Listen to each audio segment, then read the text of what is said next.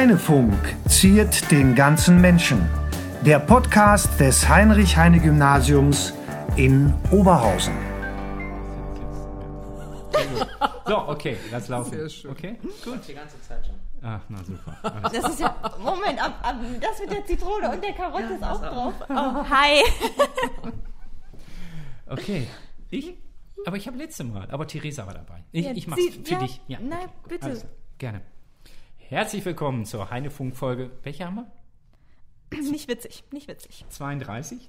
Herzlich willkommen zur Heinefunk-Folge 32. Heute ist der 10. September 2000, 2019. Mir gegenüber sitzt die Co-Moderatorin Julia und nachdem Hallo. letzte Mal Theresa dabei war, ähm, ist, sind wir wieder so wie das ganze letzte Jahr halt hier und im Interview. Wir sind an einem ganz, ganz besonderen Ort heute, in einer Ikone Oberhausens, nämlich im Schloss Oberhausen. Und unser Gast heute ist Frau Dr. Christine Vogt, die Leiterin der Ludwig-Galerie. Vielen Dank, dass wir hier sein dürfen. Ja, ich freue mich, dass Sie da sind. Wir werden gleich das Interview mit Frau Vogt führen. Äh, vielleicht wie immer einen kleinen Rückblick. Okay, ich habe dich noch nicht gefragt, wie die Ferien waren. Die Ferien. Die, Ja, die waren weißt du, was schön. Theresa gesagt hat? Oh, ich habe ich hab Hast mir das gehört? angehört. Ich habe mir Ja? das zweimal angehört, aber ich habe es vergessen. Okay, Zu, zu lang. zu lang. Zu lang. Zu lang. Zu lang sie, hat sie gesagt. sie kommt sich ja. immer wie eine Streberin vor, wenn sie das sagt. Und ich habe ihr natürlich zugestimmt. Also nicht mit der Streberin, sondern dass es zu lang ist.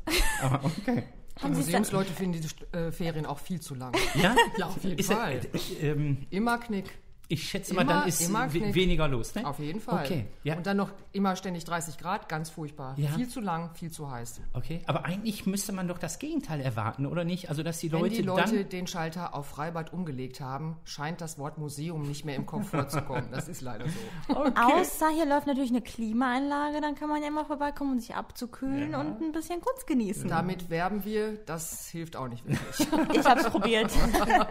Sehr gut, sehr gut. So, da sind wir schon mitten im Thema. Aber wir wollen trotzdem, ähm, wir machen ähm, wie immer den kleinen Rückblick, das Interview mit Frau Vogt und dann einen kleinen Ausblick. Hast du dir das Interview mit Frau Janke angehört? Wie war's? Das habe ich mir sofort angehört. Ich habe es sehr genossen. Ich fand es unglaublich lustig. Ja, Und ich hatte auch Spaß, weil sie waren schon so ein bisschen sprachlos, ne? Ja, kommt, natürlich. kommt nicht oft vor. Nein, das kommt nicht oft vor. Ähm, ja, tatsächlich war, ähm, wie soll ich das sagen, dass sie doch deutlich einen Unterschied gemacht hat zwischen Mann und Frau, also zwischen Moderatorin und Moderator. Aber alles gut, ich ertrage das. Herr Zoren, schönen Gruß, Dirk, an der Stelle, wie immer. Schöne Äh, Grüße. Genau. Hat ähm, mich also dafür gelobt, äh, dass ich ähm, das also, er hat gesagt, na, das war bestimmt nicht einfach. Nein, war es nicht, aber alles gut, wenn Frau Janke kommt. Ich als großer Fan. War sehr schön. Äh, ich, wir haben du und sie ständig verwechselt. Das oder? hab ich Hast du gehört. das gehört? Also Das sie haben hab uns das gehört. Mhm. Du angeboten und dann kann man trotzdem immer sie. Wenn man jemanden so seit 30 Jahren irgendwie auf der Bühne kennt und äh, so ein Idol sozusagen dann ist, dann ähm, ist es eben schwierig, da wieder umzuschalten. Und ich fand das Interview eigentlich nachdenklicher, als ich so im Vorhinein dachte, oder? Finde ich auch. Sie hat Ja? viele Sachen gesagt, über die man äh, nachdenken konnte. Also nicht nur jetzt einfach nur die Frage beantwortet, sondern schon so persönlich geworden. Das fand ich sehr schön. Ja. Ähm, genau, ich, also irgendwie hat man erwartet, das wäre viel lustiger sozusagen, aber das war jetzt nicht so richtig lustig, sondern war Teilen eben auch, lang, äh, auch eben nachdenklich. Und ich habe mich im Nachhinein so geärgert, ich habe die Femininsprech vergessen. Kennen Sie noch die Femininsprech, Frau Vogt? Nein? Äh, was Gerburg Janke und Stefanie überall als Misfits immer gemacht haben, die haben äh, alle sie durch er ersetzt und alle Mann durch Frau und alle äh, Vokale durch die Umlaute, ja, und haben, konnten das frei sprechen. Ich kann das nicht sprechen, konnten das frei sprechen. Das fand ich so genial. Ähm, da wollte sie nochmal nachfragen, äh, ob sie das noch kann oder noch macht. Habe ich, habe ich vergessen. Vielleicht mal per E-Mail.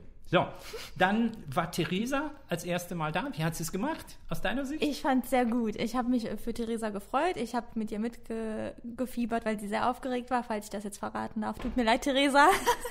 ähm, ich fand das sehr gut. Stimmt, hat sie toll gemacht. Ähm, wollte noch mal fragen, wie Ihre Eltern eigentlich reagiert haben, so als große Janke-Fans. Äh, werde ich Sie dann also noch mal beim nächsten Mal dann fragen. Und wir haben uns vertan mit den letzten Folgen, nämlich das war nicht Frau Rupert-Böhrer, unsere letzte Folge vor den Ferien, sondern Frau Riechmann, der Überraschungsgast. Also bitte das zu entschuldigen. Äh, das waren aber auch lange Ferien und dann kann so etwas dann schon mal passieren. So, meine Frage an dich, die wollte ich letztes Mal stellen. Nein. Die Antwort ist nein. Okay, gut. Die Frage wäre gewesen, hast du das Buch gelesen, das ich dir geschenkt habe? Nein. Gut. So kommt es, wenn man Mathebücher verschenkt. Ja, ich könnte Du jetzt wolltest- anfangen. Ich habe heute meinen Mathekurs kennengelernt nach den Ferien. Ich glaube, jetzt habe ich es nötig, das Mathebuch. Okay, das ist echt toll. Ich habe es gelesen in den Ferien. Richtig gut. Ist Sehr es witzig. witzig? Hat, ja, ist witzig. Okay, wirklich dann. witzig. Hat nicht, hat so richtig mit richtig harter Mathematik hat das nichts zu tun. Das hab ich Mehr gesehen. so wie, wie wir Mathematik eigentlich verstehen und denken. Gar und nicht? Dass man das eigentlich anders sehen müsste und dass man ganz viele Dinge sozusagen auch lernt und kann und natürlicherweise macht. Ich will nicht so viel verraten. Dann war die Themenwoche. Was hast du gemacht in der Themenwoche? Viele unterschiedliche Dinge. Das Okay. Thema war aktiv in Politik und Ökonomie, Ach so, ja, stimmt. genau. Exkursionen und Ja. Vorträge und Richtig. Mhm. Ihr wart in einem Museum, im Haus der Geschichte in Bonn? ja, aber da durfte ich nicht mit, weil ich äh, Ja. zum Gap treffen musste. Ach so, okay. Ja, schade. Das ist nämlich immer richtig, richtig gut.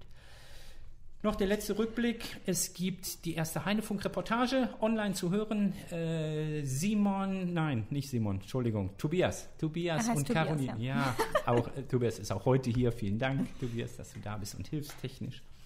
Ähm, hat, äh, Caroline hat die erste Reportage gemacht am Tag der Einschulung der neuen Fünfer. Wie war's? Hast du gehört? Habe ich, äh, hab ich natürlich auch sofort gehört. Ja. Fand ich auch sehr, sehr schön. War ja die erste Folge. Ich Ja. habe auch jetzt gerade äh, den Schluss von der zweiten gehört. Okay. Die ist, glaube ich, noch besser. Ja, okay, schauen wir. Und dann sind wir mitten im Thema und warum wir auch hier waren. Wir waren heute hier, weil die Kulturscouts, die Eröffnungsveranstaltung der Kulturscouts war. Sie sind auch daran beteiligt mit der Ludwig-Galerie Schloss Oberhausen. Was sind Kulturscouts, Frau Vogt? Ja, muss ich das jetzt genau im Detail erklären? Dann hätte ich das äh, vorher nochmal. Also es geht natürlich darum, Ungefähr dass die Kinder und Jugendlichen die Kulturinstitutionen von Oberhausen kennenlernen, sich darin so ein bisschen ausbilden lassen und dann natürlich als Scouts das auch nochmal an andere Kinder und Jugendliche weitergeben. Es sind also neben uns als Museum, als Ludwig-Galerie, sind das Theater und die Kurzfilmtage, das Bert Brecht Haus und äh, noch einige andere daran beteiligt und ähm, bei uns äh, findet die ganze Staffel im März nächsten Jahres statt und das ist immer sehr, sehr schön, weil natürlich man kriegt so ein bisschen Einblick in den Museumsbetrieb und in die Museumsarbeit, in die Ausstellung natürlich selber und äh, ja, kann das dann weitergeben. Ich habe gedacht, als eben diese wirklich schöne, große Eröffnungsveranstaltung zu den Kulturscouts waren, habe ich gedacht, was ist das für ein tolles Format? Wenn ich jetzt noch mal in dem Alter wäre, hätte ich totale Lust dazu, da überall hinter die Kulissen zu gucken und da mitzumachen und das irgendwie toll aufbereitet zu bekommen. Finde ich super, super tolle Sache. Ähm, wie finden Sie diese Idee? Also äh, die Frage, die haben Sie gerade beantwortet. Es gibt so etwas ja hier schon in der Galerie, dass also Schüler durch Ausstellungen führen. Ne? Ja. Wir machen, da gibt es zwei Formate. Einerseits die Ludwig-Charts, das machen meine Kollegin Ursula Bendorf-Depenbrock und Sabine Falkenbach seit vielen Jahren total engagiert. Da kriegen wir eine Bundesförderung. Da ist ein Haus wie wir wirklich sehr stolz darauf. Und da werden äh, Jugendliche sozusagen, ähm, also in den ganzen Museumsbetrieb irgendwie eingeführt und eben dazu ausgebildet, andere Kinder und Jugendliche nochmal auch einzuführen in die Ausstellung und damit genau umzugehen und das zu machen. Und dann machen wir Schüler für einen Schüler, was natürlich eher ein klassischeres ähm, Museumsformat ist, wo eben ältere Schüler und Schülerinnen, jüngere, also von den Grundschulen, dann durch die ähm, Ausstellungen führen. Und das ist immer wirklich total toll, weil wir, das muss man ja auch mal sagen, wenn man Kunstgeschichte studiert hat und sich von morgens bis abends mit Kunst und Bildern und Skulpturen und sowas beschäftigt, man kriegt ja so einen Scheuklappenblick. Ne? Man hat ja so, ne? da guckt man irgendwie so. Und die Kinder und die Jugendlichen, die gucken anders und oft so total unverbrauchter drauf. Und ich habe schon oft gedacht, boah, super, und was da gesehen wird und wie toll die das erklären und man selber denkt, ja, natürlich, das ist ja total naheliegend, kann es aber gar nicht mehr sehen. Also ich finde, es ist eine große Bereicherung und es macht natürlich auch äh, den unterschiedlichen Gruppen immer viel Spaß. Ähm, mit, wem machen Sie das zusammen? Also welche Schüler sind das, die dann andere Schüler führen? Wo kommen die her? Also es gibt, die kommen von den Oberhausener Schulen und es gibt da unterschiedliche Kooperationen, ähm, die da sind und äh, das wechselt auch zwischendurch irgendwie mal.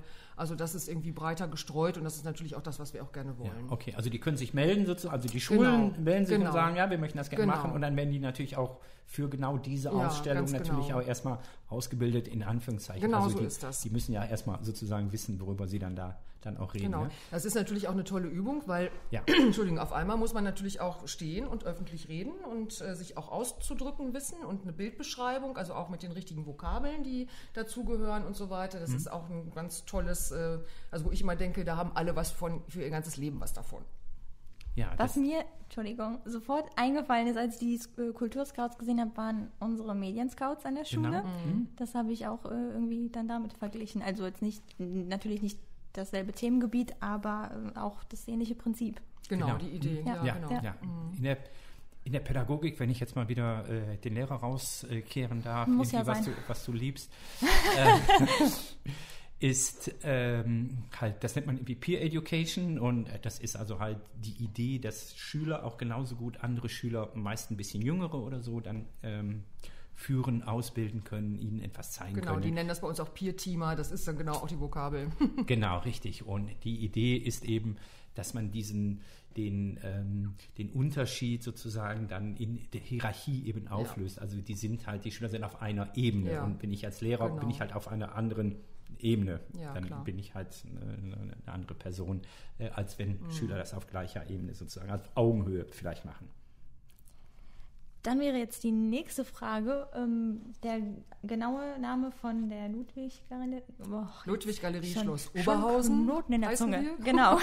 Woher kommt denn der Name Ludwig-Galerie vor allem? Ludwig-Galerie kommt von dem oder ist äh, das namensgebende Paar sind Peter und Irene Ludwig, also die wichtigsten deutschen oder mit die wichtigsten deutschen Kunstsammler des 20. Jahrhunderts, die in Aachen ihren Wohnsitz haben und das wichtigste Ludwig-Museum ist das Museum Ludwig in Köln. Es gibt insgesamt zwölf Häuser auf dieser Welt, die den Namen Ludwig tragen und 20 Museen, die wichtige ähm, Kunstwerke aus der Sammlung Ludwig beherbergen. Und wir gehören eben zu diesem internationalen Ring von Ludwighäusern, also wo zum Beispiel wir Kollegen in St. Petersburg, in Peking, in Wien und in Basel und ich weiß nicht wo haben. Also das ist für uns natürlich schon auch eine große Ehre. Ja, äh, wir hätten, äh, die Frage wäre eigentlich erst später, aber jetzt an der Stelle passt sie. Wie, wie, wie kommt so etwas nach Oberhausen? Also, Entschuldigung, wir haben ja letztes Jahr 20 Jahre Ludwig-Galerie gefeiert. Da haben wir das auch nochmal äh, in extenso sozusagen vorgestellt. Peter und Irene Ludwig haben sich schon in den 80er Jahren hier in Oberhausen engagiert mit ihrem, also mit einem Sammlungsteil. Sie haben nämlich damals Kunst äh, der damaligen oder ehemaligen DDR, DDR? gesammelt und das ist dann hier von meinem Vorgänger Bernhard Mensch nach Oberhausen geholt worden und die haben dann auch äh, Ausstellungen und äh, kunsthistorische Erarbeitungen dieser DDR-Kunst gemacht. Nach dem Mauerfall war das dann irgendwie obsolet, ne, Ost und West. Das hat sich dann ne, irgendwie erledigt gehabt. Die Dinge hatten auch sowieso schon etwas länger im Depot gestanden. Dann war natürlich die große Veränderung, dass das Zentro geplant und gebaut wurde, wo wir ja fußläufig sozusagen, also noch im direkten Einzugsgebiet liegen. Und man hat sich dann überlegt, was macht man mit der städtischen Galerie? Und man ist dann auf die Ludwigs nochmal zugegangen und hat gesagt, könntet ihr euch vorstellen, so wie ihr das ja auch in anderen Städten gemacht habt und mit anderen Häusern, euch in Oberhausen zu engagieren und dann eben auch das Ganze damit zu adeln, dass das Haus hier auch den Namen erhält. Und das haben die sich vorstellen können. Und seitdem arbeiten wir als reines Ausstellungshaus und haben natürlich damals diese, diesen Anbau bekommen, diese Vitrine, wie wir es nennen, diesen Glasvorbau, ja, der vom äh, großen Schloss sozusagen steht. Und äh, das Haus ist auch damals äh, so museumstauglich umgebaut worden mit Klimaanlage und solchen Dingen, dass wir heute große, auch internationale Kunstausstellungen, wo eben besondere Bedingungen, ähm, Voraussetzungen sind, machen können. Ja. Äh, Jetzt müssen Sie noch mal einmal bitte erklären, reines Ausstellungshaus heißt, ist klar, Sie zeigen Ausstellungen, aber was ist dann das reine? Was haben andere Der, Museen? also wenn die klassischen Museen haben immer eine Dauersammlung, eine Dauerpräsentation, Okay. wo also ähm, eben das, was das Museum ausmacht, ob es jetzt ein Museum für zeitgenössische Kunst ist oder für Mittelalter oder für irgendwelche anderen Teile oder römisch-germanisches Museum oder was auch immer, da gibt es also klassischerweise eine Dauerausstellung, die eben immer zu sehen ist oder okay. über mehrere Jahre und dann Ausstellungen dazukommen. Bei uns sind aber immer alle drei Monate wechselnde Ausstellungen zu sehen, eben mit einem sehr besonderen Profil. Was ich jetzt auch noch erzählen könnte. ja, äh, die, die, Frage kommt, die, Frage kommt, die Frage kommt gleich noch. Ja, wir kennen die Profile, aber die Frage kommt gleich. Bleiben Sie Na gut. Äh, ähm, also sozusagen, Sie haben jetzt hier keine Kunstwerke im Keller, die immer sozusagen hier im Hause wären. Wir sagen nicht Keller, sondern Okay. Depot. Okay, gut. Aber es das Keller, ist- das klingt doch schon nicht Genau, so das Ja, klingt schon okay. nicht Waschmaschine, schön. Trockner genau, sowas. so, nee, das ist also Nee, bei nee. uns So. stehen die im Depot. Doch, wir haben ein paar Kunstwerke, die Ja. der Stadt Oberhausen okay. gehören Mhm. und Ja. die hier aus äh, der also zur städtischen Sammlung gehören. Ich habe auch ähm, schon eine Reihe von Ausstellungen gemacht, die nennen wir die Sammlung O Ah, ja. und zeigen dann eben auch dann im Wechsel mal Werke eben aus dem Besitz der Stadt Oberhausen. Wir haben zum Beispiel ein Gemälde von Gerhard Richter, der ja heute der teuerste deutsche Maler überhaupt ist, äh, Mutter und Tochter. Das verleihen wir auch schon mal gerne in die große weite Welt zu sehr wichtigen Ausstellungen. War jetzt mal in Tokio und so. Also das machen wir irgendwie schon. Aber es ist eine kleine Sammlung und von nicht so großer Bedeutung. Und wenn wir unser normales Ausstellungsprogramm fahren, dann steht das ordentlich und geschützt im Depot. okay, gut, ich werde Herrn Kalko, Herrn Kalko nächstes Mal ins Depot, ins Depot der Schule. Genau, das, das sich bei uns allerdings auch so im Suttere befindet. Okay. Ach so, okay. Ja, wir sind halt in einem Schloss, ne? Ich meine, Genau, genau. Ähm, wie ist denn die, die Konstruktion der Finanzierung? Also Sie sind ähm, eine Wir sind ein städtische, kommunales Museum, wir sind ein städtisches Museum. Städte, Sie sind städtische Angestellte, Genau. ja? Ähm, die Ausstellungsstücke aus der Stiftung, müssen Sie die dann bezahlen? Nein. Können Sie die einfach anfordern oder wie läuft dann so etwas? Also wir sind der Träger dieses Hauses der Ludwig-Galerie Schloss Oberhausen ist die Stadt Oberhausen und da sagen wir auch herzlichen Dank, dass die Mhm. uns immer den Rücken stärken und immer für uns da sind und uns wirklich ganz, ganz toll äh, unterstützen. Das ist nicht in allen Städten so, das muss man auch mal ganz klar sagen und äh, wir einen Oberbürgermeister und auch einen Kulturdezernenten haben, die sich wirklich auch ums Haus kümmern. Ja, der Da war übrigens wir- eben da, Ja, der Herr Zalastras, der genau. hat uns eben an dem Heinefunk-Reportage ein Interview gegeben. Ja, nur, das- mal, nur mal zum Spoilern. Ja. Sind, ja, da sind wir sehr, also das ist, das ist wirklich ganz toll hier in Oberhausen. Da sind wir also sehr, sehr gut aufgestellt.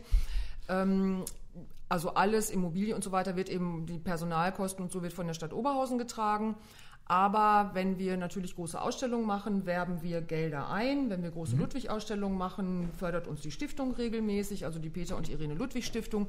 Wir, wir, wir werben aber auch Geld ein beim Land NRW, bei der Sparkasse, bei der Volksbank. Es gibt einen Freundeskreis hier von der Ludwig-Galerie, die ja. uns regelmäßig äh, unterstützen. Die Emscher Genossenschaft hat uns schon unterstützt und viele andere. Also da muss natürlich dann Geld von außen rangeholt werden. Aber wenn man gute Formate hat, klappt das meistens auch ganz gut. Okay.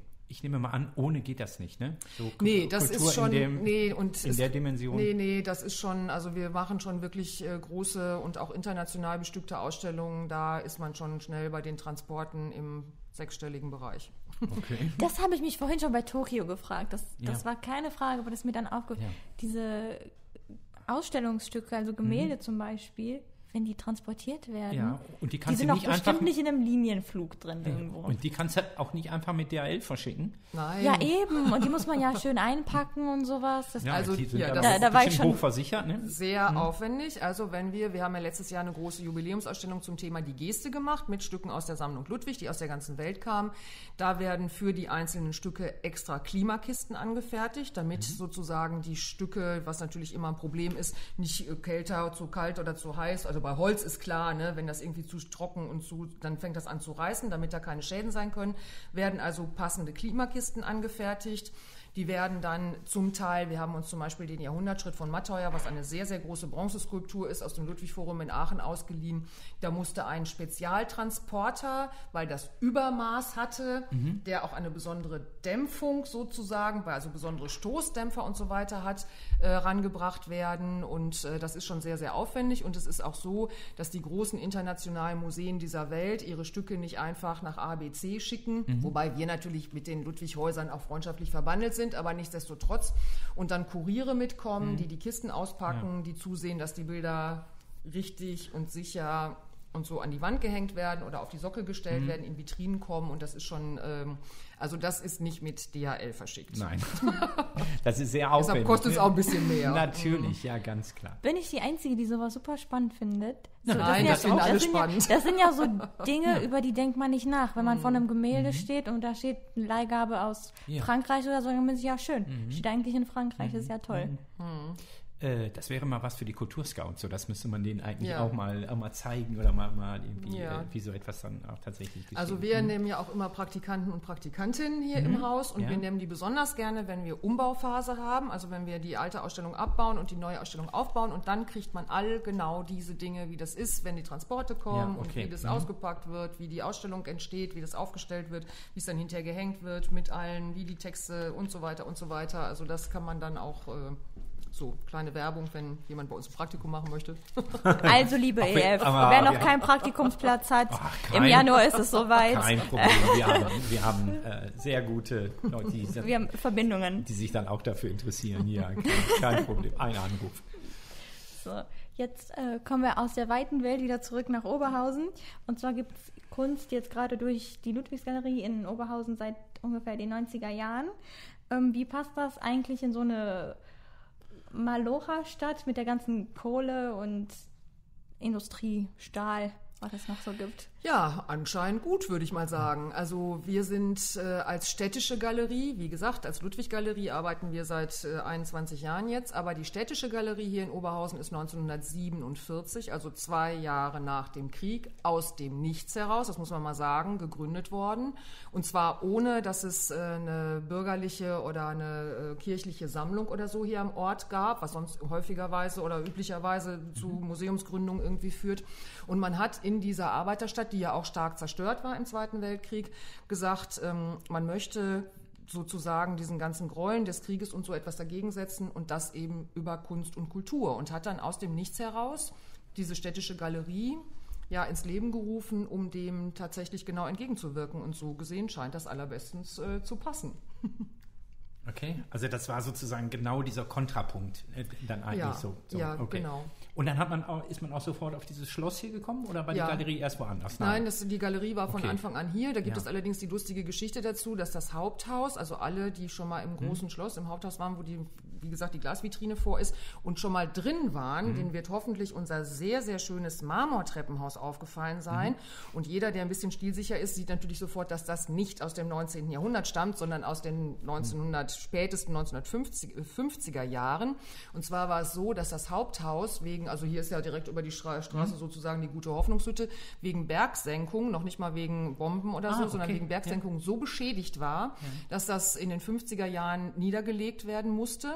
Jetzt hatte man Gott sei Dank diese ganzen Fassadenaufrisse, von denen ich Mhm. ja eben schon mal erzählt habe, im Staatsarchiv in, in Münster und konnte gucken, wie sah das aus. Und man hat dann mit äh, Geldern der, der Gute Hoffnungshütte das äh, große Schloss, das Haupthaus äh, in reduzierender Art wieder aufgebaut. Und in diesem Flügel, in dem jetzt das Treppenhaus ist, Mhm. der ist ursprünglich von Westerholt-Geisenberg gar nicht gebaut worden, sondern im 19. Jahrhundert Okay. hatte das Schloss nur zwei Flügel und jetzt hat es drei Flügel. Und von daher gibt es auch nochmal eine spannende Wiederaufbaugeschichte. Und in dieses Haus hat man dann eben, oder man hat den Flügel auch deshalb mit aufgebaut, weil Museum immer Platz braucht. Ja. Wir haben auch jetzt, wir haben ein ganzes Schloss und wir platzen aus allen Nähten. Okay. Ja, spannend. Ne? Ich finde die Farbe super cool, ist mir jetzt aufgefallen. Ja? Okay. Wie Von kommt die Wandfarbe zustande? draußen. Ja, das habe ich jetzt auch werde von der gefragt. Mühlheimer Straße, äh, die hier nicht Mühlheimer heißt an der Stelle, sondern Konrad-Adenauer-Allee. Äh, Wie, wie kommt die Farbe zustande? Also es gibt im 19. Jahrhundert historisch zwei Farbtöne, nämlich dieses Rosa, was wir haben, und Ocker. Wir haben ein altes Gemälde aus dem, aus dem Jahr 1856, wo das Schloss drauf ist. Da ist das Schloss in Ocker. Und jetzt ist es aber in Rot. Irgendwann hat man gesagt, hier gab es in der Nähe Ziegel, also Ziegel, ähm, die hergestellt wurden und dadurch eben diesen Ziegelstaub und dieses Rötliche. Und man hat sich dann dazu entschieden, diese Farbe zu nehmen. Wir lieben das, insbesondere unsere Museumspädagogin, weil es eben das rosa Schloss ist und man prima Prinzessinnen-Tage und sonst was äh, vollführen können. Und natürlich ist es ja auch das Standesamt hier im Haus. Die ganzen Ja, okay. Hochzeitsgesellschaften Ja. lieben es auch. Das stimmt. Also ich bin raus. Ich find's cool. Ja, Mir okay. gefällt das. Wunderbar. Perfekt. Aber ist schon schöner als Ocker. Ja, nein, ohne Fall. Frage, nein, ohne ich frage. Ich bin auch ganz ähm, eigentlich Pink-Fan. Also äh, nicht Musik, sondern Farbe. Jetzt, jetzt, jetzt haben wir sein größtes Geheimnis erfahren. Kennst du? Alle Dieses- Schülerinnen und Schüler kennen meinen Film. ja, den kenne Ja. ich, aber das sieht so aus, als hätten sie irgendwie im Lehrerzimmer einfach einen Füller gegriffen. Nein, den Ups. hab ich, ich habe mehrere davon. Das ist mein Lieblingsfilm. Lassen wir das. Wie viele Besucher haben Sie so Ja, im. Wir gehören zu den gut besuchten Ja. Museen, also für Häuser unserer Größe. Wir haben in den letzten Jahren immer so 40 bis 45.000 Besucher im Okay. Jahr gehabt und das ist für ein Haus unserer Größe sehr, sehr gut. Wir gehören ja auch zu den 20 Ruhrkunstmuseen, also das ist das Netzwerk der Museen, die hier im Ruhrgebiet sich eben um, um die Kunst äh, kümmern und da sind wir schon sehr, sehr weit vorne auch mit unseren Besucherzahlen. Das ist schon ganz prima, also da werden wir echt gut besucht. Woher stammen Ihre Besucher? Wissen Sie das? Wie groß Ja. ist so ein Also der, der Einzugsraum hier ist tatsächlich, wie man das auch so für Museen, also die jetzt nicht gerade die ganz großen, ganz internationalen Museen sind, wie Städel oder so vielleicht, oder das Museum Ludwig in Köln. Unsere Besucher stammen so bis 100, 150 Kilometer wird gefahren, also um sich die Ausstellung auch anzugucken. Natürlich kommen viele Oberhausener und Oberhausenerinnen, das wollen wir ja auch gerne. Wir haben ja auch hier im kleinen Schloss immer noch eine zweite Ausstellung, wo auch der Eintritt frei ist, wo jeder, auch wenn man im Kaisergarten mal spazieren geht, einfach mal reinschneiden kann und gucken kann, was es da irgendwie so gibt und so. Wir haben auch einen ganz tollen Shop äh, genau an der Stelle, um das auch nochmal schnell zu erwähnen. Kurze Werbeeinblendung. Genau. Kleiner Werbeblock gehört ja immer mit dazu. Haben wir auch Aber- in fast jeder Folge. Aber in, die- also die Leute aus den Nachbarstädten kommen natürlich auch ganz selbstverständlich. Und sonst kommt es ein bisschen auch aufs ähm, Format drauf an. Also wir beobachten bei den Fotoausstellungen, dass äh, dann auch viel aus Düsseldorf und Köln, also aus dem rheinischen Raum Okay. auch äh, rübergekommen wird und so. Es kommt aber ein bisschen drauf an, was wir machen. Merken Sie das Zentrum? Oder haben Sie das so an dem, also ich meine, Ich wollte fragen, ob man das mit dem Gasometer vielleicht verknüpft. Und Sie Wir haben haben sofort Kombi-Ticket. gesagt. Ja, deshalb, das weiß ich, das habe ich gesehen, deshalb habe ich, okay. wollte ich fragen, ob das Ja, vielleicht ich- dann, ob ich meine, das die das in einer Sinn. Tour machen. Nein, dann alle drei Sachen. Zentrum? Gasometer aber und Schloss das Oberhausen. Zentrum ist ja kein Kunst und Kultur. Ja, aber dann kann man ja ein bisschen shoppen gehen, nachdem man sich gebildet Also, hat. nee, also es ist ehrlich gesagt so, also wir haben ein äh, Kombi-Ticket mit dem Gasometer und das läuft natürlich auch ganz prima und äh, der Gasometer, ich sag immer, hat eine Null an Besucherzahlen mehr als wir. Ja, das sagte Frau Schmidt. Wir hatten Frau Schmidt schon im Interview. Ja. Und die sagte ja tatsächlich, es ist umgekehrt. Das heißt, Zentrum profitiert von uns Ja. als Gasometer. Das glaube ich ehrlich Ja. gesagt auch. Also es ist schon so, dass die Leute, die sich eine Ausstellung angucken wollen, nicht auch noch shoppen gehen oder umgekehrt, weil nämlich die Beanspruchung eine sehr vergleichbare ist. Auch wenn man durchs Zentrum geht, man schlendert, man geht langsam, man hat nach einer Weile Rücken, wie im Museum auch sozusagen. Und man ist ja die ganze Zeit auch visuell angetickert. Und von daher, ähm, wir meinen zu beobachten, dass Leute, die vielleicht im Zentrum dann irgendwie sehen, ach Mensch, guck mal, da gibt's ja noch ein Museum und die da kulturell interessiert sind und so, dann vielleicht nochmal wiederkommen und sich Ausstellungen angucken. Aber dieses irgendwie, man geht erstmal drei Stunden shoppen und dann geht man noch anderthalb Stunden ins Museum, das ist eher nicht so. Also wir beobachten auch, dass von unseren Besuchern und Besucherinnen die Leute sich dann eher noch hier am Schloss selber, es gibt ja auch eine schöne Gastronomie und man kann auch mal durch den Park gehen und so, man kann Ja. sich bei uns in den Innenhof setzen, dass das eher so genutzt wird. Ich nicke, ich bin Ja, dran. Ne? Nicken ist im Radio immer doof, ne? ähm, was würden Sie sagen, wie alt ist das Publikum so ungefähr im Durchschnitt?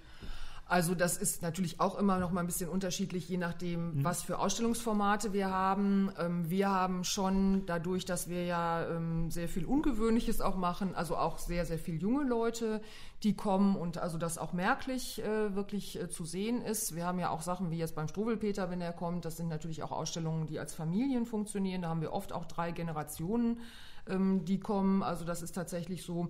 Und wir haben aber auch, ähm, was weiß ich, klassisches Museumspublikum, die vielleicht auch ein bisschen älter sind und so. Aber es ist bei uns schon sehr, sehr gemischt. Es ist schon sehr, sehr gemischt. Wir haben ein, auf Instagram eine kleine Umfrage gemacht. Ähm, unser nächster Interviewgast wird Dr. Christine Vogt sein, Leiterin der Ludwig-Galerie. Warst du schon einmal in einer Ausstellung im Schloss Oberhausen? Und äh, tatsächlich Top. haben zwei Drittel gesagt, dass sie schon waren und ein Drittel nicht. Ähm, wie erreicht man denn generell als Museum junge Menschen?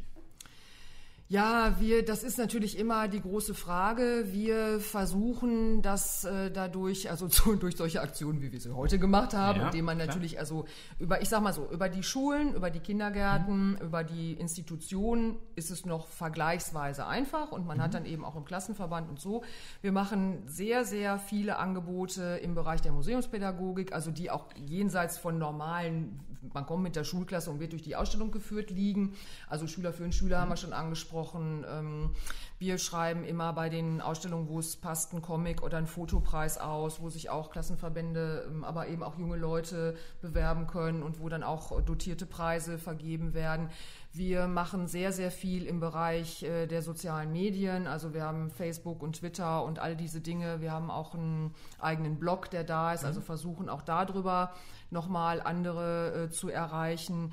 Wir versuchen mit äh, Medien auf äh, Messen und äh, sowas äh, vertreten zu sein. Also da wird also von uns aus sehr, sehr viel gemacht. Mhm.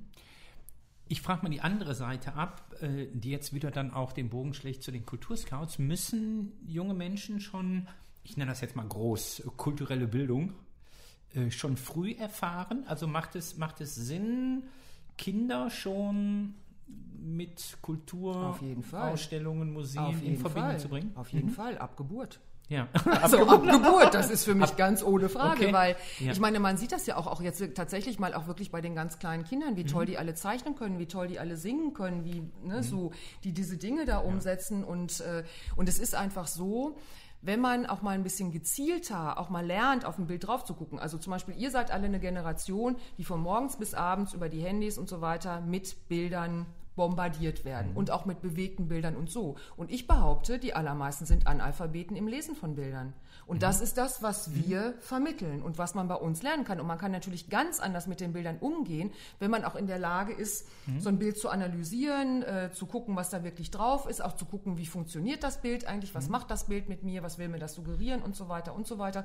Und das ist das, was man hier lernen kann. Und okay. das ist natürlich ganz toll. Und das andere ist, wenn man sich mit Kunst und Kultur, also ich kann ja jetzt mal nur für die visuellen, äh, kulturellen Dinge mal reden, das ist ja nun unsere Profession hier, es ist natürlich, je mehr man da auch weiß und damit umgehen kann, desto kreativer kann man auch arbeiten. Ich sage immer, es müssen auch alle Ingenieure andauernd unbedingt ins Museum gehen, weil mhm. nämlich da, wo Maschinen entworfen werden oder sonst irgendwie was, es ganz wichtig ist, dass da Kreativität ja. und ein großes Bilderwissen da ist und auch eine Kenntnis daraus, wie funktioniert dieses Bild eigentlich und was macht das mit mir. Mhm. Das kann man prima bei uns lernen. Ja, sehr gut. Aber das macht man auch im Kunstunterricht, oder? Sind Sie da nicht so? Ja, doch, doch, sicher, ja, natürlich, okay, klar. Ja, gut. Nee, ich nee aber ich meine, ich kann ja nur als Museum reden. Ja, ne? klar, logisch. Ich fürchte, die nächste Frage, die Antwort der nächsten Frage dauert ein bisschen länger. Du, du darfst sie stellen. Ich darf? Ja, Ach, du cool, darfst. Cool, cool, cool. Also, ähm, die Ausstellung hier hat ähm, drei, die haben jetzt, haben Sie jetzt irgendwas gesagt? Nein, ich habe nichts gesagt. Ach so, okay. Ich ähm, überlege gerade, wie ich den Spruch einbringen kann. Äh, Theresa hat das nicht gemacht, aber ich überlege noch. Verstehe ich nicht. Um dich zu ärgern. Verstehe ich jetzt Nein, auch nicht. Ich, auch Nein, Nein, ist okay. Ich fühle mich überhaupt nicht geärgert bis jetzt. also hat ähm, drei sozusagen Fragestellungen, wie das auf der Homepage steht, im Internet.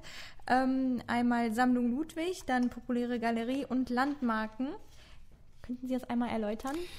Ja, also mittlerweile sagen wir sogar, wir haben vier. Wir nehmen die Fotografie mittlerweile als ein, also als einzelnen, einzelnes Standbein, als einzelnen Hauptpunkt noch mit dazu, da wir in den letzten Jahren tatsächlich ganz, ganz viele große Fotoausstellungen gemacht haben. Also ein Schwerpunkt von uns ist uns mit, äh, dass wir uns mit Fotografie beschäftigen, die aber immer aus dem Bereich der angewandten Fotografie kommt, also die, was weiß ich, Reportagefotografie oder Fotofotografie, äh, Entschuldigung, Modefotografie oder so etwas eben ist. Das ist ein Standbein. Ein Standbein ist natürlich die Beschäftigung mit der Sammlung Peter und Irene Ludwig. Ich habe es eben schon gesagt, wir haben über die Jahre ein paar wirklich große international bestückte Kunstausstellungen gemacht zu Themenbereichen, wo wir eben von der Antike bis heute, weil die äh, Sammlung Ludwig eben auch so angelegt ist, so breit ähm, unter Themenbereichen. Wir haben ja was zum Thema zum Tisch, wir haben mal was zum Haar in der Kunst gemacht, immer noch eine meiner Lieblingsausstellungen. Letztes Jahr haben wir was gemacht, die Geste. Und äh, da beschäftigen wir uns tatsächlich mit den Beständen der Sammlung Peter und Irene Ludwig und äh, arbeiten was dazu. Und wir machen immer auch noch in gewissen Abständen sogenannte Einraumschauen, wo wir ein wichtiges Stück aus der Sammlung Ludwig herausnehmen ich habe es gerne kurios. Wir haben schon mal was zum Leuchterweibchen aus der Sammlung Ludwig gemacht oder zum Tödlein aus der Sammlung Ludwig okay. und uns mit einem wichtigen Stück beschäftigen okay. und das sozusagen erforschen und äh, ja in einer kleinen Präsentation, aber immer mit einem wissenschaftlichen Katalog auch aufarbeiten. Dann haben wir die populäre Galerie. Das ist auch eins unserer Lieblingskinder. Wir sind das einzige Haus in Nordrhein-Westfalen, was regelmäßig Ausstellungen zum Bereich Comic, Karikatur, Illustration macht. Da haben wir die erste Einzelausstellung zu Walter Mörs gemacht, die erste Einzelausstellung zu Ralf König, viele große Überblicksausstellungen wie Streich auf Streich, wo es um den deutschsprachigen Comic seit Max und Moritz ging. Und das ist wirklich auch ein Alleinstellungsmerkmal, was wir haben. Und da sind wir auch sehr, sehr stolz drauf. Und dann haben wir schließlich noch die Landmarkengalerie. Da beschäftigen wir uns aus der Tradition der internationalen Bauausstellung, die hier einen Schwerpunkt hatte in Oberhausen heraus, mit dem großen Thema des Strukturwandels. Der Gasometer, Sie haben mit Frau mhm. Schmitz gesprochen, mhm. wurde ja gerade 90 und 25. Das ist genau. ja ein ganz äh, leuchtender äh, Punkt sozusagen für gelungenen Strukturwandel. Und ähm, wir beschäftigen uns eben auch mit dieser Wandlung äh, der Region ja von einer Kohle- und Stahlregion in eine Kunst- und Kultur- und Dienstleistungsregion, aber eben durch die Brille von Künstlerinnen und Künstlern. Mhm.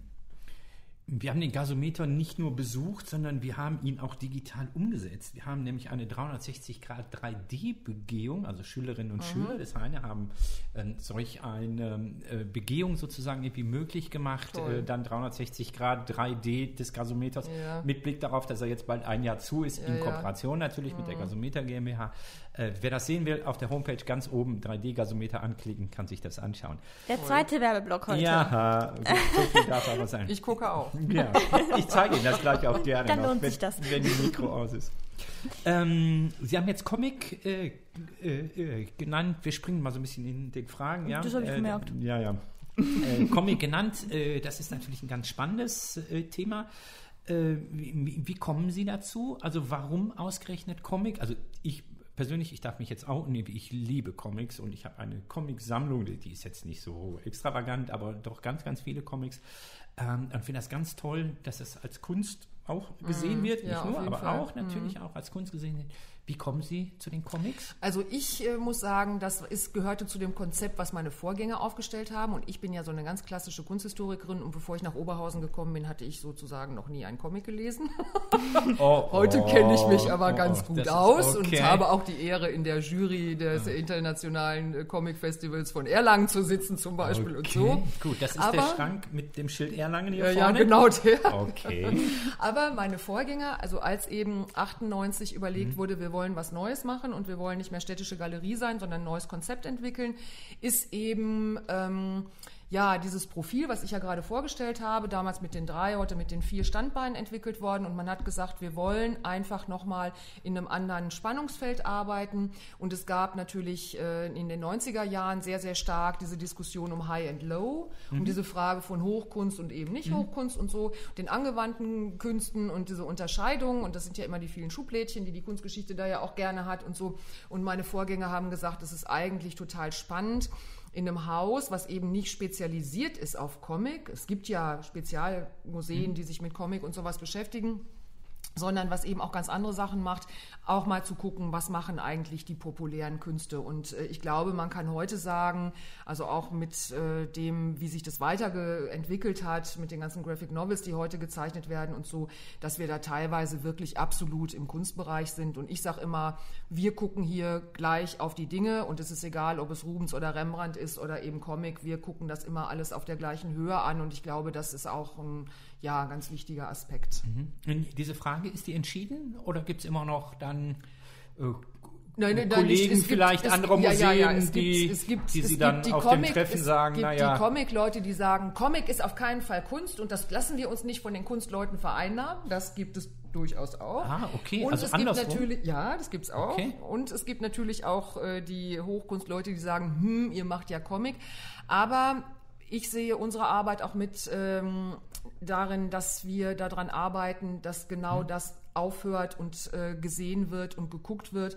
Und es gibt natürlich äh, beim Comic auch äh, bessere und schlechtere, das ist ja total klar, wie in allen anderen Bereichen auch. Und ähm, aber dass da einfach nochmal von so einer musealen Warte her geguckt wird. Und das ist schon wirklich auch ähm, ja, ganz toll und wie ich finde auch sehr lohnenswert. Absolut. Das war jetzt ein sehr schöner Schlenker zur äh, kommenden Ausstellung. Mhm. Ähm, der Struwelpeter, Das haben Sie, glaube ich, auch erzählt, als das Mikro noch aus war. Ja. Das dürfen Sie jetzt gerne wiederholen. Ja, wir zeigen den Struwwelpeter, ein äh, wirklich äh, erstaunlich, übrigens von meiner Kollegin Linda Schmitz gemacht. Ich möchte mich hier mal nicht mit äh, fremden Federn schmücken.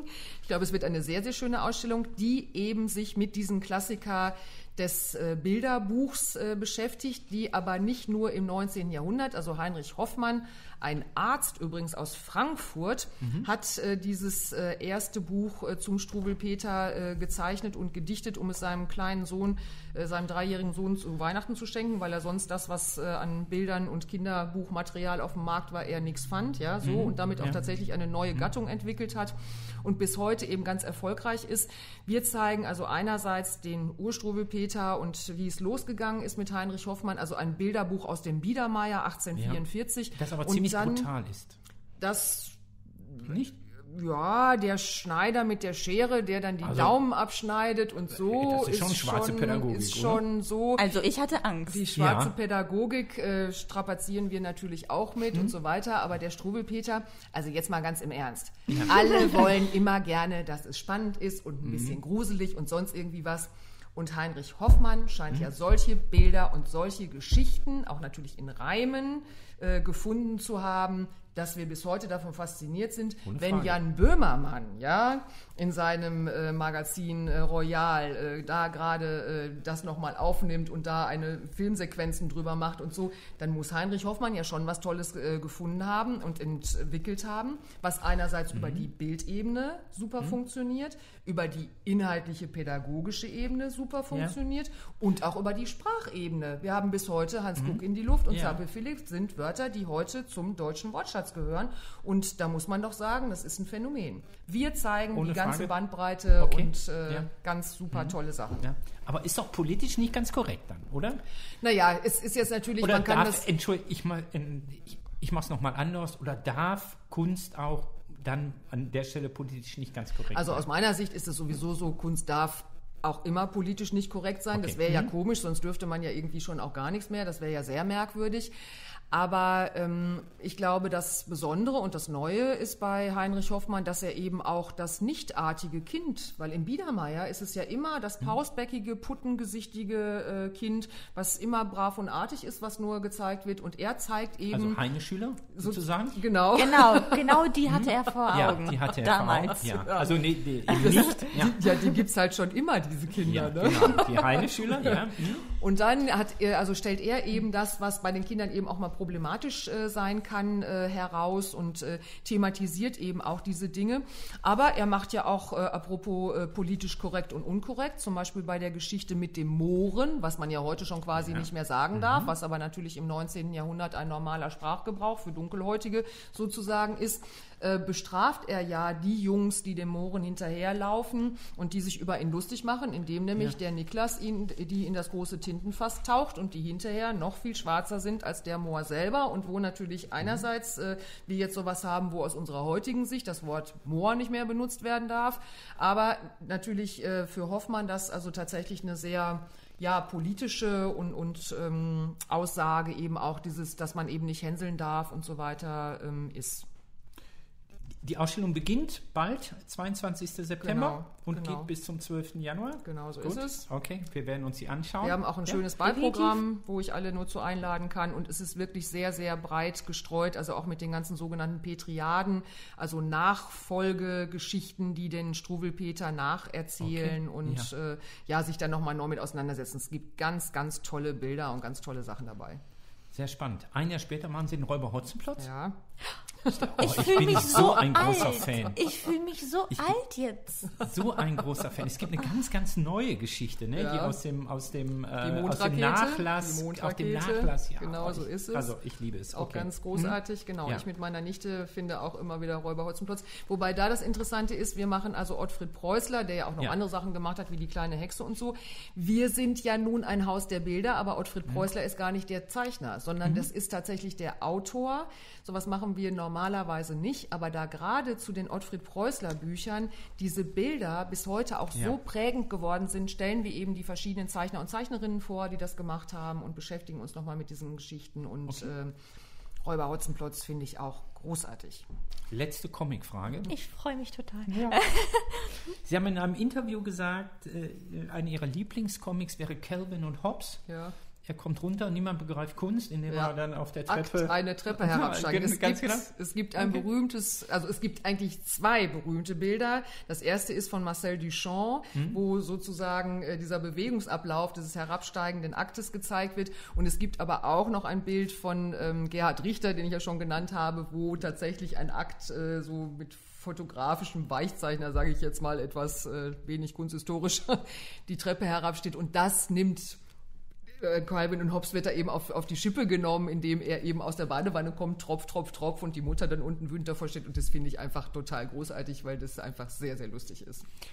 Ist das so die Verbindung? Also ist das so äh, Comic und ist das vielleicht so ein Thema sogar für Sie? So niemand begreift Kunst? Ist das so ein, ist das so ein, so diesem, so diesen Auftrag auch vielleicht, den Sie Ja. hier vielleicht als Direktorin sehen? Also ich glaube, dass jeder Kunst begreift, wenn ich Mhm. mal ganz ehrlich bin. Aber natürlich denke ich, dass wir als Institution Museum schon dazu angetan sind, äh, nochmal äh, was damit an die Hand zu geben und natürlich auch Kunst äh, und äh, Fragestellungen der Kunst aufzubereiten und ähm, vielleicht das Ganze auch immer nochmal, auch gerade wenn man jetzt an unsere Vermittlungsprogramme denkt, an unsere Führungen denkt und an das, was wir überhaupt an Veranstaltungen machen, das Ganze auch nochmal sehr lebendig werden zu lassen. Das ist uns immer hier ein ganz großes Anliegen, also wirklich ein lebendiges, offenes Haus zu sein und natürlich auch äh, den Menschen immer wieder auch neue Kunst äh, vor Augen zu führen und was Neues äh, zu entdecken. Wir setzen ja häufiger auch schon mal, wir zum Beispiel auch beim Struwelpeter, auch auf vermeintlich Wohlbekanntes. Ich kann euch und Ihnen allen garantieren, wenn ihr aus der Ausstellung rausgeht, werdet ihr an ganz vielen Stellen sagen, Boah, das hätte ich jetzt aber nicht gedacht. Also so, und das ist sowas, was wir natürlich auch immer ein bisschen versuchen, was rauszuarbeiten. Ja, was vielleicht besonders ist und was man vielleicht nicht immer so auf dem Schirm hat. Ich hab's jetzt zurück Was? zu einer Frage. Schaffst du? Ja, die hätte vorhin auch gut gepasst, aber Alles gut. ja. Ähm, was würden Sie sagen, wie modern ist das herkömmliche Ausstellungskonzept, wenn man jetzt einfach, einfach in Anführungsstrichen, Bilder in einen Raum hängt, an die Wand und dann ähm, geht man da rum und guckt sich das an? Das ist das klassische Ausstellungskonzept, äh, mal so gesprochen. Natürlich denken wir immer darüber nach und versuchen, diese Dinge auch aufzubrechen und mit äh, neuen Dingen auch äh, nochmal ja, zu bereichern. Wir haben zum Beispiel in den letzten beiden Ausstellungen, wo das eben thematisch gut gepasst hat, einen Soundwalk zum Beispiel, um nochmal was ganz anderes äh, zu benennen, äh, entwickelt. Das heißt, auch wieder meine Kolleginnen haben das gemacht und man kann also sich äh, einen Kopfhörer ausleihen und dann äh, vor den Bildern, also wir zeigen ja im Moment gerade Hollywood-Icons, wo dann man zu den Hollywood-Filmen dann zum Beispiel sich die Filmmelodien aufs Ohr holen kann, ja, und ähm, nochmal einen neuen Ansatz hat. Wir arbeiten immer mal wieder auch mit neuen Medien zusammen, indem man eben auf iPads nochmal Dinge anschauen kann oder sonst irgendwie was. Wir zeigen sehr, sehr häufig Filme oder Filmmaterial, was mit dazu gehört, machen Hörstationen, wo auch Soundgeschichten mit eine Rolle spielen können. Wir bieten Audioguides an, sowohl für Kinder, also auch von Kindern besprochen, was auch oft wirklich, kann ich Ihnen nur empfehlen, auch als Erwachsene ist immer total super, ganz, ganz toll, also wirklich super schön, was da ist und versuchen eben auch, ja, über andere Möglichkeiten nochmal das auch vielleicht etwas aufzubrechen. Aber es ist mir persönlich auch immer sehr, sehr wichtig. Es ist gut und richtig im Museum das nicht bewegte, stillstehende Bild anzugucken und sich da auch durchzugucken und das, was ich eben gesehen, äh, gesagt habe, auch nochmal dieses so Bilder lesen können und lesen lernen. Und äh, ich kann allen garantieren, das klingt erst langweilig und macht total viel Spaß und ist eine ganz große Bereicherung und es ist wirklich ein tolles Erlebnis, so sich tatsächlich dann einfach auch die Bilder an der Wand anzuschauen. Also ist sozusagen auch ein Teil des Konzepts dann, Ja. also so äh, Auf sehen lernen Fall. oder wie, auf wie, wie man es nennt. Auf jeden Fall. Ich sage zum Beispiel auch schon mal öfter, wenn meine Kolleginnen Ausstellungen machen und so, dann sage ich immer, ich will das nicht so überfrachtet haben mit irgendwelchem Schnickschnack drumherum und mit irgendwelchen hier noch was großgezogen und da noch was aufgeploppt und so, sondern wir wollen tatsächlich schon auch ein Ort des Sehens sein, also wo man auch tatsächlich mal hingucken muss. Und ich finde, das kann man als Museum auch mal fordern. Ja, denke ich auch. Und äh, wie Sie richtig gesagt haben, das muss man natürlich auch lernen. Ja. Also das, dann muss man auch die Möglichkeit haben, das dann mal zu machen. Äh, wir, sind so mit so allgemeineren und Schloss Oberhausen und Galeriefragen so ein bisschen fertig. Jetzt wird es ein bisschen persönlicher. Oh je. Nein, Ist noch niemand rausgerannt. Oder haben, wir doch schon mal jemanden, der Aber rausgerannt jetzt Kann ich das Kärtchen nachdenken. hochhalten? Ähm, wieso sind Sie hier Museumsdirektorin geworden? Sie haben Kunstgeschichte studiert. Man hat mich eingestellt. Ja, ja, okay. gut. War dann So einfach kann es ja, gehen. gut, Genau. gut, dann gehe ich noch einen Schritt zurück. Warum Kunstgeschichte? Also ich persönlich äh, bin jetzt tatsächlich so ein Fall, mich hat's dahin gezogen. Ich gehöre nämlich zu dem schönen Ausbildungsgang des zweiten Bildungsweges und äh, bin erst sozusagen im zweiten Anlauf tatsächlich zur Kunstgeschichte gekommen. Ich habe erst so einen Realschulabschluss gehabt und dann eine Lehre gemacht und habe dann erst im Abendgymnasium sozusagen Abitur nachgeholt. Und ähm, dann hat's mich einfach total zur Kunstgeschichte hingezogen und ähm, ich fand es einfach und finde es auch immer noch total faszinierend, sich mit der Kunst zu beschäftigen. Ich empfinde es so, dass es einem unglaublich den Horizont erweitert, unglaubliche Räume öffnet, unheimlich viel Spaß macht und man kann sich immer mit dem Schönen beschäftigen. Das ist ja auch äh, was wert. Und ähm, also für mich war das einfach wirklich ein Herzenswunsch, wo es mich hingezogen hat. Und ich bin auch nach wie vor sehr, sehr begeistert von diesem Fach. Okay. Ich habe hier den schönsten Arbeitsplatz in Oberhausen, inhaltlich wie auch vom Äußeren her, in diesem schönen rosa Schloss. Nach, nach Lehrer sein am Heine. Das kann ich jetzt Nein, nicht beurteilen. alles gut. Nein. Genau. Okay, genau. Genau. Auf jeden Fall. Ja, ähm, gut, dann schon mal bis dahin. Jetzt kommen unsere Psychofragen. Äh, oh, ich sehe den Blick schon wieder. Keine Sorge, die sind Diese immer gut. Gesichtsausdrücke sind so Ja. toll. Ja, ja richtig. Glück, dass das kein Fernsehen ist. Obwohl das letzte Mal äh, Frau Janke, die hat sich regelrecht darauf gefreut. Also die hat Ja, gesagt, aber irgendwie- bei, ja. also da habe ich auch nicht erwartet, dass sie jetzt irgendwie in Panik Nee, ausbricht. nein, nicht wirklich nicht. Da nein, hätten so sie in Profi. Panik ausbrechen müssen eher. Ja, so ein Profi. Hat doch bestimmt gute Antworten gegeben, ja. oder? Ja, ja, ja, klar, natürlich, ja, logisch. Ähm, die stellen wir allen unseren Gästen. Okay. Ja, äh, äh, keine Sorge. Möchtest du? Sie sind im, Sie stammen aus dem Sauerland, Gebürtig, ja. gebürtig. Okay, so, äh, das war die Einleitung für die erste Frage. Das war eine tolle Einleitung, Ja, die ich nicht verstanden habe. ähm, aber wenn Sie jetzt an Ihre eigene Schulzeit zurückdenken, welche Schlagwörter fallen Ihnen ein, um diese Schulzeit zu beschreiben? Ja, das ist schwierig. Wie gesagt, ich habe ja gerade schon gesagt, ich gehöre zum zweiten Bildungsweg. Ich habe einerseits äh, Realschule besucht. Das fand ich so als Jugendliche irgendwie, das hat schon Spaß gemacht und das war aber so normal für mich. Man ging halt in die Schule und das war halt so und das fand ich auch irgendwie okay. Und dann habe ich mich aber ja, dann bin ich nach Aachen gezogen, ins Rheinland und dann habe ich mich ja dazu entschieden, das Abendgymnasium zu besuchen und das fand ich super. Das war sehr anstrengend. Ich habe zu der Zeit voll gearbeitet und habe also immer von, von Ja. äh, sieben bis halb vier gearbeitet und bin dann von Als sechs bis um zehn. ich Ich hatte einen Verwaltungsjob und, äh, Okay. und äh, bin dann abends in die Abendschule gegangen und äh, fand es ganz, ganz toll, fand es unglaubliche Bereicherung und ähm, kann da auch nur sagen, alle Möglichkeiten, die sich einem bieten, also auch neben dem normalen Unterrichtsding unbedingt alles mitmachen, alles probieren. Also fand ich schon große, große Bereicherung. Ja, jetzt sind wir bei den Kulturscouts wieder. So, sozusagen, alles mitmachen. Ähm, aber das ist die harte Tour dann, ne? oder? So Abendschule und, Ja, und das also, ist hart, das ja. Ist nicht, das äh, ist nicht einfach. Nö, Ne? Also mein, aber wenn man mein das- Respekt für alle, die das äh, auf diesem man, also Weg man muss machen. es, man muss, man muss wissen, wofür und man muss es wollen, sonst Ja. schafft man es nicht. Also Ah. es ist tatsächlich so, also mit wir haben, wir waren weniger als die Hälfte, die dann hinterher Abitur gemacht haben, von denen, die angefangen haben. Okay, aber die Schülerinnen sind, sind dann aber auch meist hoch motiviert, weil sie Ja. das natürlich dann einfach Mhm. wollen auch. Okay. Äh, welcher Schülertyp waren Sie? Äh, äh, reden wir mal von der Realschule erstmal. Was gibt es denn für Schülertypen? Ich Ja, kenne mich nicht so das- aus.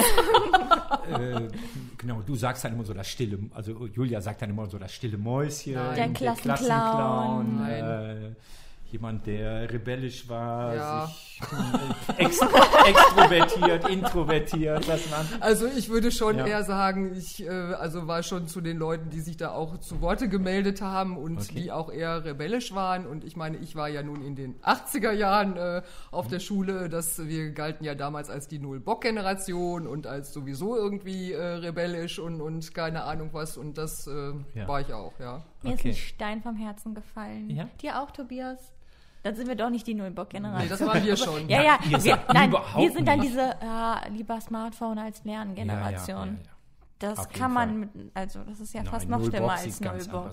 Ist doch noch was aus uns geworden, ne? Ja, ja, das war ja auch eine Attitüde, ne? Also, Ja, der- ja, also eigentlich hatten wir ja Bock, wir Ja, wollten nur nicht, ja. dass andere das merken. Ne? Hurra, hurra, die Schule brennt, sag ich nur. Genau. Äh, Ja, Du bist dran. ich bin. Das ist, das ist jetzt eine coole Frage. Wenn Sie jetzt ähm, auf einen Schlag 1000 Euro bekommen würden, Lotto oder woher auch immer, was würden Sie mit dem Geld machen? Kunst kaufen. Okay. Für Das- sich das war- privat das war oder fürs, klar. nur fürs Museum? Naja, das, also, Also wenn, 1000 wenn, Euro ist wenn, wahrscheinlich nicht viel ich, für ein Wenn ich die Kunstwerk, jetzt, dann würde ich das schon auch für mich, also ich Ja. kaufe durchaus auch für mich privat Ah, okay. und äh, ja, ja, auf jeden Okay. Fall. Aber auch gerne, wenn das Museum, wir kaufen auch gerne fürs Museum. Wir nehmen auch gerne Spenden. Ja. Ne, Aber für 1000 Euro, also so Also es kommt ja bekommt man drauf, nicht, nein, oder? man kommt jetzt, man kriegt jetzt vielleicht kein Riesenkunstwerk, aber man kriegt für 1000 Euro mehr originale Kunst, als sich die meisten Leute das so vorstellen. Also wenn man gerade im Bereich der Kunst auf Papier oder der Druckgrafik, da kriegt man für 1000 Euro auf jeden Fall, also auch international bekannte Namen. Und wenn man zum Beispiel in, den, in die lokalen Ateliers der lokalen Künstler geht, da kriegt man für 1000 Euro auch wirklich tolle, to tolle Sachen. Und ich kann nur jedem empfehlen, man kriegt häufig günstigere und viel bessere Kunst und es lebt sich natürlich auch viel besser mit einem Original als, äh, also auch für weniger Geld als das, was sie im, im, äh, im, im Baumarkt oder im, Mhm. im Möbelhaus für ihren Kunstdruck und ihren komischen Rahmen darum bezahlen. Ja. Also man vertut sich da. Ja. H- Hätten Sie jetzt einen Favoriten aktuell, den Sie kaufen würden? Ja, ja, da gibt's natürlich viele. Ich nenne jetzt mal jemanden aus dem lokalen Bereich. Ich bin ein großer Fan von Lars Abendroth aus Mülheim, der ganz viele Multiples macht. Das sind also dreidimensionale Auflagenobjekte und der also viel Kunst für ganz kleines Geld macht. Lars, schöne Grüße. Finde ich Okay. gut, was er macht. Wunderbar. Eine äh, für Sie einfache Frage, an der schon mancher gescheitert ist. Wenn Sie eine berühmte Persönlichkeit treffen könnten, egal ob sie noch lebt oder bereits verstorben ist, wen würden Sie treffen? Albrecht Dürer. Warum und wen? Ja, Sie, Sie, äh, das stimmt nicht. Wie, das stimmt nicht. Doch, Nein. das stimmt, den möchte Nein, ich treffen. das stimmt nicht. In einem Interview haben Sie gesagt, Sie würden nicht Albrecht Dürer, sondern seine Frau Agnes, richtig? Das Agnes. stimmt, Agnes Er ist treffen. Lehrer, Ja, man Agnes, merkt es jetzt, Agnes, ne? Agnes Ja. Okay. Ja, das stimmt. Agnes Nein, würde ich auch gerne erklär- treffen, aber heute bitte. würde ich jetzt mal lieber Albrecht treffen. Okay, warum? Ja, ich habe über Dürer promoviert und man macht sich ja dann über so viele Dinge, so viele Gedanken und denkt immer, oh, hat der das so und wie war Ja, das und okay. bla. Und ich habe dann oft, während ich meine äh, Doktorarbeit geschrieben habe, da gesessen habe gedacht, boah, der sitzt da jetzt auf seiner Wolke und lacht sich kaputt und denkt sich, ey Leute, das war so einfach und das habe ich doch nur irgendwie so. Und es gibt einfach so viele Fragen, die man äh, da hat und das fände ich schon ganz, ganz toll, da Okay. mal ein kleines Interview zu führen und mal zu hören. Hast Ja. du das wirklich so gemeint, wie wir das heute so sehen? Ja, spannend. Wo würden Sie ihn treffen? Wo würden Sie ihn ihn einladen? Ins Schloss? Oder Ja, doch ich meine, ja, klar, natürlich, nö. Okay. Das ist schon Ja. hier repräsentativer Ort, ne? Ja, natürlich, klar. Ähm, nächste Frage. Ja, es geht um Filme oder Bücher. Wir können natürlich jetzt auch ein Kunstwerk hinzufügen, wir ganz erweitern das zum spontan. Kunstwerk. Sehr Wir gerne. erweitern das zum Kunstwerk. Ähm, welchen Film sollte jeder junge Mensch gesehen haben? Oder Buch gelesen oder Kunstwerk gesehen Ja, haben? und zwar live gesehen haben. Haben wir ne? zweimal in haben echt- gesagt. Das ist, Macht nichts. das In, ist egal. jetzt aber schwer, ohne dass ich mich vorbereiten durfte. Also haben Sie, die, die, die Frage dahinter, ähm, dahinter ist, haben Sie einen, einen Film, der Sie so beeindruckt hat, dass Sie sagen, ach, das müsste eigentlich jeder gesehen haben, ein Buch, das Sie so stark beeinflusst hat oder natürlich jetzt in dem Fall einfach ein Kunstwerk, wo Sie sagen, boah, das ist, das war so Also- wichtig in meinem Leben, dass diese Erfahrung sollte eigentlich auch jeder junge Mensch machen können. Also ich finde nach wie vor für mein Leben, aber ich habe nun auch lange in Aachen gelebt, ich finde, jeder sollte mal im Aachener Dom gewesen sein, weil das einfach so ein tolles Gebäude ist, was dieses ähm, mittelalterliche Oktogon hat, also so ein Zentralbau und dann da dran 600 Jahre später im topmodernen, hochgotischen Stil diese Glashalle sozusagen, also gotische Glashalle angebaut worden ist und äh, das einfach eine ganz irre Architektur ist, auch mit einem ganz irren Raumgefühl, was sich eben total verändert und mit dieser natürlich auch wahnsinnig tollen Ausstattung. Also da meine ich schon, ähm, so ein, also Aachener Dom wäre für mich schon ganz, ganz weit vorne. Dann äh, ist an Gemälden, also wie gesagt, Dürer, finde ich, ist schon wirklich äh, ganz, ganz großartig. Aber ich bin natürlich auch ein großer Fan äh, des 20. Jahrhunderts. Also da, äh, Gerhard Richter habe ich jetzt schon mehrfach genannt, finde ich natürlich auch gut. Da gibt es sicherlich ähm, eine ganze Reihe von Dingen. Aber für mich ist es schon tatsächlich so, dass äh, die Kunst und die Architektur auch mein Hauptding ist. Okay. Es gibt aber auch natürlich viele gute Bücher und gute Filme, aber ob es den einen oder das eine, ich weiß es nicht. Aber Nicht? das ist nicht so Buch? schlimm. Wir hatten Nein, ja ist- keine so Gebäudeempfehlung schlimm. oder Gemäldeempfehlung. Das Nein, nein, gut. haben wir jetzt auch geklärt. Alles Ach, na gut. Dom kann man sich nur so schlecht neben das Bett legen. Ja. Ne? Also, Na gut, aber kann man ja mal einen Ausflug aber machen. drin lesen wie in einem Buch kann man da oft auch drin. Okay, Also. gut. Äh, ich fürchte, ich kenne die Antwort schon, oder wir kennen die Antwort schon. Was ist Ihr nächstes Projekt? Struwwelpeter. Okay. Obwohl mein persönlich, Ja. also Struwwelpeter hat ja Linda Schmitz gemacht bei uns. Ja. Mein nächstes Projekt ist äh, Simon Schwarz, also Mhm. eine Comic-Ausstellung, die hier im Kleinen Schloss äh, stattfindet. Und dann eben nächstes Jahr die erste Fotoausstellung in 2020. Wir zeigen nämlich Fotos von Linda McCartney. Okay. Paul McCartney kennt natürlich Ja. Mhm. jeder und seine Frau hat in den 60er Jahren ganz, Mhm. ganz wichtige Fotos der Musikszene gemacht, aber auch äh, Roadworks und auch Mhm. äh, Experimentelles. Und das ist sozusagen mein Ausstellungsprojekt. Also die mache ich, die Ausstellung, Mhm. und äh, da bin ich jetzt auch mit beschäftigt. Okay. Im Mai nächsten Jahres haben Sie Rudolf Holtappel hier. Das, Ja. ist, eine, das ist ein lokaler Genau, Rudolf Fotograf. Holtappel, Ja. Mhm. da haben wir den Nachlass äh, vor einer Weile Ja. übernommen und Miriam Hüning äh, arbeitet den bei uns hier im Haus auf und wird nächstes Jahr eine große Retrospektive, wie wir das nennen, also eine große toll. Mhm. Werkschau ähm, zeigen. Und Rudolf Holtappel hat ja 60 Jahre oder was äh, in Oberhausen gelebt und gearbeitet und ist wirklich einer der ganz großen Ruhrgebietschronisten und ja, ja, war ein toller Typ. Ne? Ja, ja, ich kenne den. Also, ich, fand kannte ihn auch ja. großartig, großartig, und ganz Absolut. toller Mhm. Fotograf. Und Ja. da wird es auch ganz viel zu entdecken geben. Und auch die äh, Holtappel-Kenner werden sich wundern, was der noch Okay. alles gemacht hat, äh, was man gar nicht unbedingt so glaubt. Also wirklich super Bestand, super Bin, Sachen. bin sehr gespannt. So, du hast gemerkt, wie geschickt ich das wieder getan habe? Ja, aber das müssen wir jetzt nicht jedes Mal erwähnen, oder? Ja, aber okay. Gut, ich fand das jetzt wieder sehr. Naja. Naja, finale Frage. Wenn Ihr Nachname für eine Maßeinheit stehen würde, was würde diese Maßeinheit beschreiben? So wie Stromstärke, Stromspannung, Temperaturverhältnisse. Länge und Breite und Wofür, Höhe. wofür Alles. sollte Ihr Name Stehen. stehen? Ja, also also Vogt ist ja jetzt dann auch ein. Eher für ein Längenmaß als für Nee, eine nee, Das Stromstärke. muss- Nee, muss nee, ja das muss jetzt keine Ja, ja. physikalische Einheit sein, sondern äh, wofür, wofür würden Sie äh, sozusagen in die Geschichte eingehen wollen ähm, für ein bestimmtes Ausstellungskonzept, für die Comic, äh, äh, als Kunstrichtung oder so etwas? Also was wäre Ihnen so wichtig, dass Sie sagen, jo, das wären jetzt Also was, was, mir, was mir schon wichtig wäre, ist so eine Dynamik auch und äh, immer noch mal der andere Blick auf die Kunst und dann gerne sowohl auf Dürer als auch auf äh, Ralf König und auf den Strobelpeter und so. Ich finde einfach total wichtig und das ist was, was mir sehr, sehr, sehr am Herz liegt, dass man einfach immer noch mal von der anderen Seite her guckt. Äh, ich sage jetzt noch was, Der Name der Rose ist ein Buch, was jeder gelesen Ja. haben sollte. Das Ah, fällt mir doch okay. noch ein. Und dann sagt doch ähm, der Atlatus von, äh, dann sagt Mhm. William von äh, Baskerville, der sagt dann irgendwie, guck doch doch mal das pa Paradies von hinten an. Und sein Atlatus Mhm. sagt, hä? Wieso kann man, wie kann man das Paradi- Paradies von hinten angucken? Und ich finde auch, lasst uns doch alle mal das Paradies von hinten angucken. Okay. Und das kann man total super toll mit der Kunst. Das Ja. ist mein Credo. Okay. War das jetzt zu pathetisch? Nein, wir sind, da sind wir ganz offen für, oder? Ja, auch das ganz war schön. wunderbar. Ja. Dann sagen wir vielen, vielen herzlichen Danke Dank, sehr. dass Danke. wir hier sein durften. Sehr gerne. Viel Erfolg bei den Kulturscouts. Wir haben noch etwas. Oh. Ein kleines persönliches Dankeschön, das bekommen alle unsere Gäste und nur unsere Gäste Ausschließlich? betont dann immer hier jemand. Sehr schön. Kann man nicht kaufen. Also oder die so. Heinefunk-Tasse. Ja, vielen Ganz Dank. genau. Sehr, sehr vielen, schön. vielen, vielen Dank. Mit einem Heine-Porträt in der Umrisszeichnung mit drauf. Ganz genau, unser Heine, äh, unser Heinrich-Heine-Gymnasiums-Logo, beziehungsweise in dem Fall als Heine. Sehr schön. Ja, vielen Dank.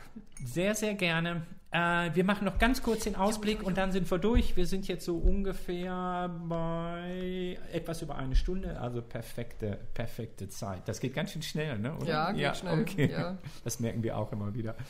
Ähm, okay, die, wir haben es schon erwähnt, die Kulturscouts, äh, da wird es eine Reportage zu geben. Wir werden die als Audiopodcast hochladen, als Heinefunk-Reportage. Es wird ein Video geben, was dann für die Stadt Oberhausen gemacht wurde. Der äh, Simon war da ganz äh, fleißig mit der Kamera auch, die Caroline vor dem Mikrofon. Werden wir sehen, werden wir gucken, wann wir das äh, fertig haben und dann veröffentlichen. Diese Reportagen brauchen immer ein bisschen mehr, so Nachbearbeitung und so. Da muss Äh, man ja mehr schneiden und so. Ja, deshalb dauert das ein kleines bisschen länger als hier unser, äh, unser Gespräch, was wir da ja normalerweise genauso nehmen, wie wir es machen. Dann, Da klatscht man einfach einen Jingle davor und dahinter und dann ist schon gut. und dann ist schon gut, ganz genau. Am Donnerstag, den 12. September, ist um 19 Uhr in der Aula für alle Fünfer und Sechser. Jetzt ist ich das schon wieder weg. Nicht den, ich will nicht den Lehrer rauskehren. Es ist Ja. 18 Uhr, Was habe ich denn jetzt gesagt? 19 Uhr. Und nicht, dass die Leute dann falsch kommen. Jetzt, Moment. Hier gibt es wieder. Um, das, 19, um 18 Uhr. Da steht aber 18 Uhr. Ja. Ach, ich habe 19 Uhr gesagt. Richtig. Zahlen von 10 bis 20 sind nicht so mein Ding. Äh, Klassenpflegschaft 18 Uhr, 12. September, 5er und 6er in der Aula. Ganz gen- 18 Uhr. Jawohl, 18 Uhr. Die Schulpflegschaft, sprich alle gewählten Klassenvertreter der Eltern, sind herzlich eingeladen von Frau Bings, unserer Schulpflegschaftsvorsitzenden. So, das war soweit. Der nächste Gast wird ein ehemaliger sein oder wahrscheinlich zwei ehemalige, die zum 25-jährigen ihres Abiturs äh, das Heine besuchen kommen. Wir machen eine kleine Führung und so und wir haben uns die sofort geschnappt und dann werden wir mal hören, wie das Heine so vor 25 Jahren denn eigentlich, denn eigentlich war. Ich bin sehr gespannt darauf. Da sitzt dann die Theresa wieder hier. Ganz ge- Ach, was, ich, was mir auch Ja. aufgefallen ist, ich, es wurde in den ersten fünf Minuten schon wieder schön über mich hergezogen. Ich bin einmal nicht da und dann, ne? Julia kriegt alles ab, das wollte ich noch sagen. Ja. Ich habe alles gehört.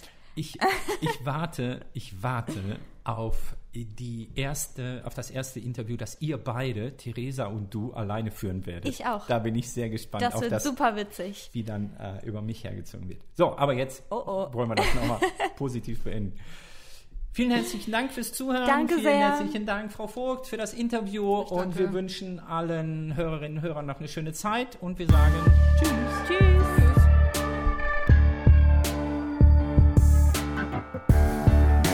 Heinefunk wurde präsentiert vom Förderverein des Heinrich-Heine-Gymnasiums. Alle Folgen und mehr auf heinefunk.de.